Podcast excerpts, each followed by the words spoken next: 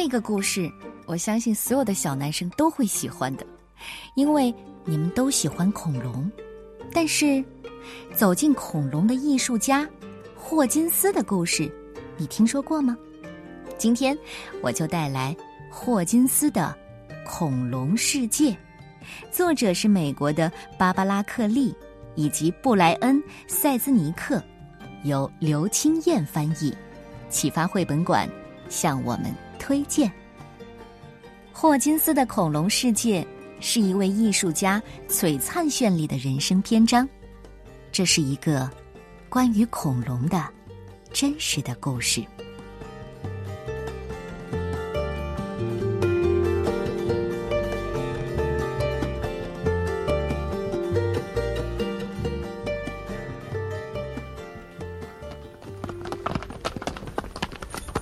马车咔嗒咔嗒的。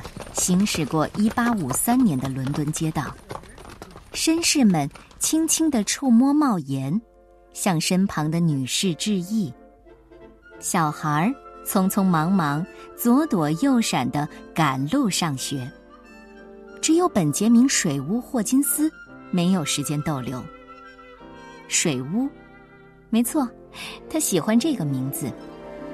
他正赶往位于城市南区公园里的工作室，他要接待一些非常重要的访客，他可不想迟到。快到工作室的时候，水屋想起了自己童年常在屋外消磨时光的那间房子。和许多艺术家一样，他也是在不断的用画笔描绘周遭世界的过程当中长大的。他年轻的时候就找到自己最感兴趣的东西，那就是动物。他喜欢画动物，更喜欢为它们做雕塑模型。他仔细又认真，每个动物的雕像都做得栩栩如生。现在，水屋正在进行一项最令人兴奋的计划——组装恐龙。这些恐龙将要在维多利亚女王与阿尔伯特亲王最新的艺术科学博物馆水晶宫里四处的游走。虽然英国早在很多年前就发现了第一块恐龙化石，之后又有更多的化石陆续的出土，但直到一八五三年，绝大多数的英国人还是不知道恐龙到底长什么样。就连科学家们也无法确定恐龙的外形，因为那些化石只是些零碎的牙齿和骨头。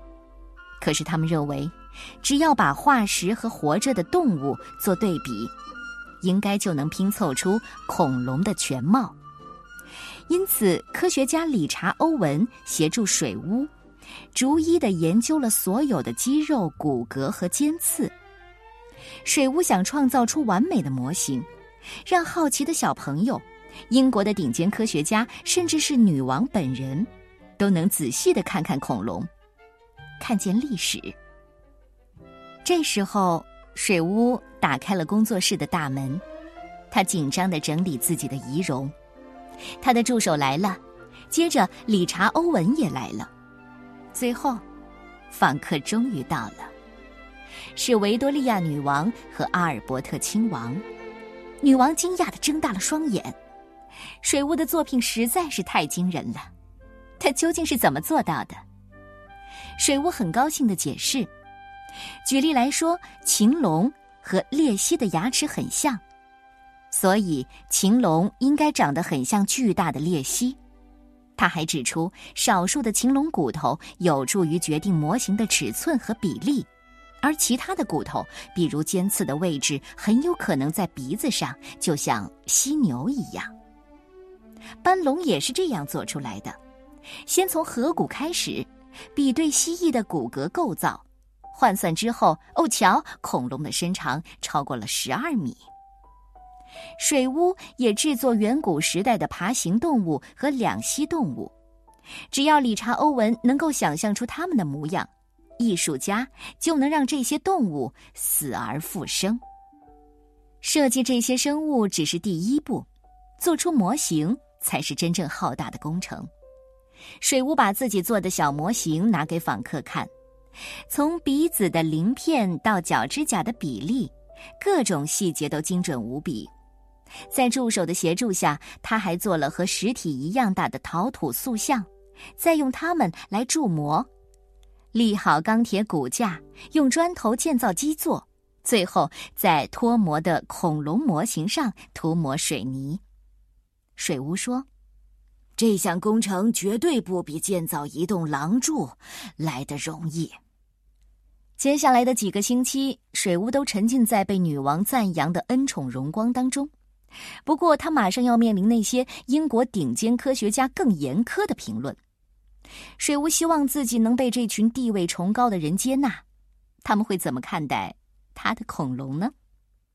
只有一个方法能够得到答案：水屋要向科学家们展示自己努力的成果。为什么不做得有格调一点呢？对，晚宴，在跨年夜的时候就这么办。而且不是一般的晚宴，水屋打算安排一场令大家毕生难忘的聚会。他亲手画了二十一张邀请函给那些顶尖的科学家和支持者，邀请词写在他所画的翼手龙的翅膀上。他还与晚宴承办人一起研究菜单。晴龙模型已经拉到了屋外，架起了平台，帐篷也搭好了。时间一分一秒的逼近，餐桌布置的非常的高雅，那些知名的科学家，也就是古生物学之父的名牌，都挂在了帐篷的布墙上，一切就绪。为了恭迎这场盛会，水屋还特别穿上最好的礼服，准备呈现自己的杰作。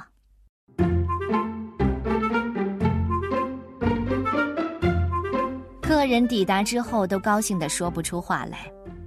水屋微笑示意，晚宴开始了。服务生用银盘送上一道道美食佳肴，他们踩着平台阶梯上上下下的送来丰盛的餐点：兔肉汤、鱼和火腿，甚至还有割肉派。甜点则是坚果、糕饼、布丁和李子，还有两位服务生专门为客人倒酒。八个小时之后，跨年的钟声响起，男士们欢笑着喧哗，滔滔不绝地发表演说，并举杯向霍金斯致敬。所有的客人都盛赞这只禽龙模型做得非常的成功。过了午夜，他们甚至大声地唱着即兴创作的一首歌：“这只大野兽没有绝种，水屋让它死而复生了。”接下来的几个月，水屋都在混凝土、石头和铁架当中度过的，直到他在那些恐龙身上画下最后一笔。他还在晴龙下河里面签名，作者霍金斯，一八五四年。这些模型正准备迎接西德纳姆公园水晶宫的盛大开幕典礼。四万名参观者一起参加了这场隆重的典礼。水屋和科学家以及外国的达官贵人站在采光亭中。最后，维多利亚女王驾到了，人们齐喊：“万岁，万岁！”礼炮响起，音乐缭绕，千人合唱团齐唱悦耳的歌曲。水屋向女王行礼，接着，女王和阿尔伯特亲王邀请所有群众入内参观令人震撼的展览。水屋急忙跑向水池，等待群众进场。两个人，十个人，几十个人，越来越多的人屏息、尖叫、欢笑和叫喊。哦这就是恐龙！哦哦，天哪！恐龙长这个样子！水屋很激动，因为除了当艺术家，他还把自己视为老师。他相信。要让人们学会某一件事，最好的方法就是让他们亲眼看见。怀抱着对艺术和传播知识的热情，他知道自己还能做更多的事情：教育性的海报、人人买得起的小模型、演讲和给书画插画。接下来的十四年，水屋都在做这些事。水屋成功的新闻传到了美国。一八六八年，他来到纽约。在演讲厅里大谈恐龙和演化，甚至也谈神话中的龙。他边谈边画，那些杰出的插画让台下的听众频频的鼓掌。后来，水屋得到一个让人雀跃的惊喜：一封来自纽约中央公园主管的信，邀请他制作美国的恐龙。他的模型将被陈设在公园西南方即将兴建的博物馆当中。水屋非常的兴奋。美国最近刚发现了第一批恐龙——鸭嘴龙和商龙，他正好有机会给大家重现这两种恐龙的样貌。水屋马上开始工作了，他花了半年的时间周游美国的博物馆，收集美国恐龙的资料。他再次做出大家前所未见的东西——一只完整的恐龙骨骼的模型。水屋在费城自然科学研究院里公开展示了鸭嘴龙的模型，引起极大的反响。现在，水屋要开始制作恐龙了。他回到纽约中央公园特别为他准备的工作室，聘请了助手，正式开工。从小模型、实体陶土模型、钢铁骨架到最后的成品。水屋和助手在工作室里辛苦的工作，工人也开始在屋外兴建博物馆，就像水晶宫一样。古生物博物馆也是一栋由钢骨、玻璃以及美丽穹顶构成的巨大建筑物。日复一日，工人努力的挖着地基，可是紧接着，灾难降临了。纽约非常有权势的腐败政客威廉老大特威德认为博物馆太浪费钱了。特维德老大身高超过一米八，体重一百三十多公斤，不仅块头大，权力欲望更大。他重组了公园管理局，安排自己的人马进驻。看着进行中的博物馆停工，水屋非常的不安。他开始为自己的恐龙找新家，却倍感挫折。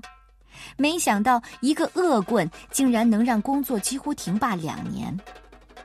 到了一八七一年三月，水屋在纽约自然史学会发表了一场演说，他特别强调科学和艺术的重要性，也诉说了他因为特威德老大所遭受的困境。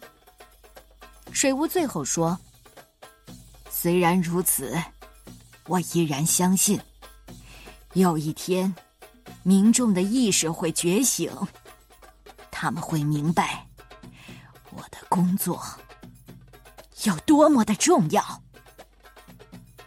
大家都表示同意。有个人说，特威德老大很贪婪；另一个人说，特威德老大是人民公敌。《纽约时报》将这些人说的话都报道出来了。水屋继续工作。但是到了五月三号，他的梦被彻底粉碎了。一群野蛮的家伙冲进他的工作室，挥舞着长柄大锤敲碎了恐龙，还把那些碎片搬到屋外埋在公园里。水屋赶来时，正好看见混乱的局面：成堆的碎石块、乱七八糟的铁丝、石膏碎片和满布的灰尘。他完全不敢相信自己的眼睛。水屋跌跌撞撞的来到屋外，只看见铸模用的陶土和恐龙的碎块两年的心血全泡汤了。这种事只有特威德老大做得出来。水屋越想越生气，他向公园管理局抗议这件事情简直无法无天，是犯罪行为，一定要制裁。然而，公园管理局的人只告诉水屋。别在已经灭绝的动物身上浪费时间了，世上还有许多活着的动物呢。水屋垂头丧气的离开了，他的恐龙已经支离破碎，他的心也是。可是，只要不管特威德老大，水屋还是很乐意为美国重视他们的恐龙。他离开纽约。为新泽西州的普林斯顿大学和华盛顿特区的史密森学会制作高大的鸭嘴龙骨骼模型。他留在普林斯顿，再次创造出前所未见的东西。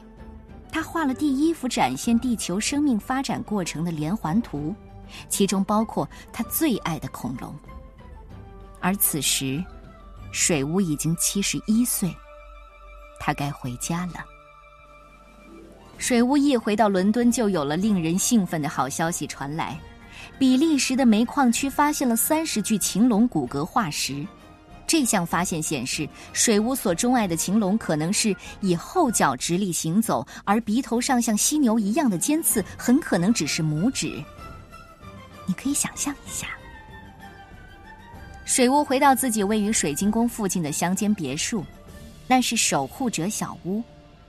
每当他在天气宜人的下午走向公园里自己创造的那些庞然大物的时候，总忍不住好奇的想。科学家在挖掘、探寻恐龙世界的过程当中，还会有什么惊人的发现呢？正如水雾的期望，他的恐龙模型果真开启了一些神奇的体验，让世人第一次和这些古生物相遇了。直到今天，人们还在不断的走进英国的水晶宫，看水屋霍金斯的恐龙世界。而水屋那些曾经短暂存在的美国恐龙碎片，至今仍然埋藏在纽约中央公园的地底下。